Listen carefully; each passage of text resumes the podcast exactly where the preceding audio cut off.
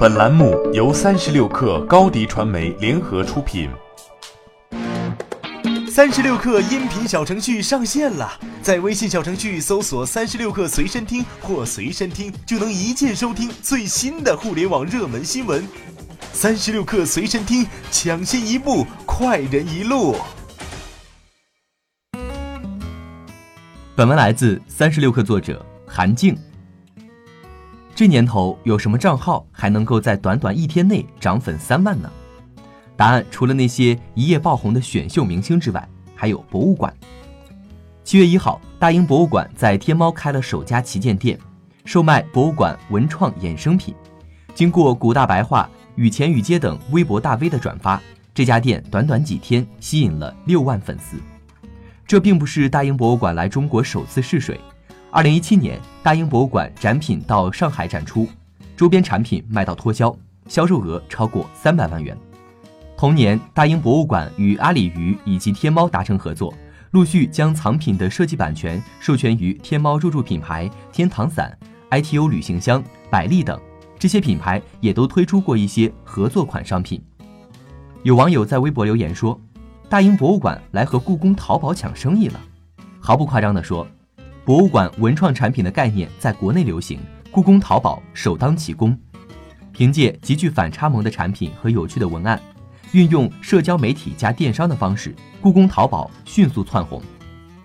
国内博物馆从来不缺 IP，缺的是将 IP 深入研发的创意。在 IP 开发方面，起步更早的纽约大都会艺术博物馆、大英博物馆已经形成了一套从设计到营销的完整产业链。他们走的是深度发掘的路线。选取明星藏品作为 IP，进行全方位的开发，生产出不同价位用途的产品，吸引顾客。博物馆也得出来卖货，门票收入的天花板清晰可见。为了保护文物，不少博物馆需要控制游客数量。况且，许多博物馆出于公益的目的，已经实行免票参观政策。但文创衍生品的收入没有天花板，这就像电影票房跟电影衍生品的关系一样。IP 是个好东西，关键在于怎么用。在其他博物馆还在为销量和设计发愁的时候，故宫已经走得更远。他在自己设计的衍生品打出名声后，迫不及待地借助其他的流量博主打开销路。二零一六年，他与时尚博主黎贝卡推出故宫猫的异响首饰。今年年初，故宫又跨界到了时尚界，与李冰冰合作推出一款售价不低的背包。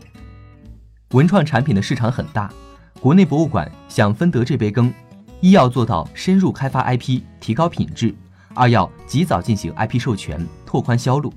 只有形成完整的产业链，才可能走得更远。下载三十六克 APP，一网打尽商业大事件与科技新鲜事儿，轻松获取新鲜谈资。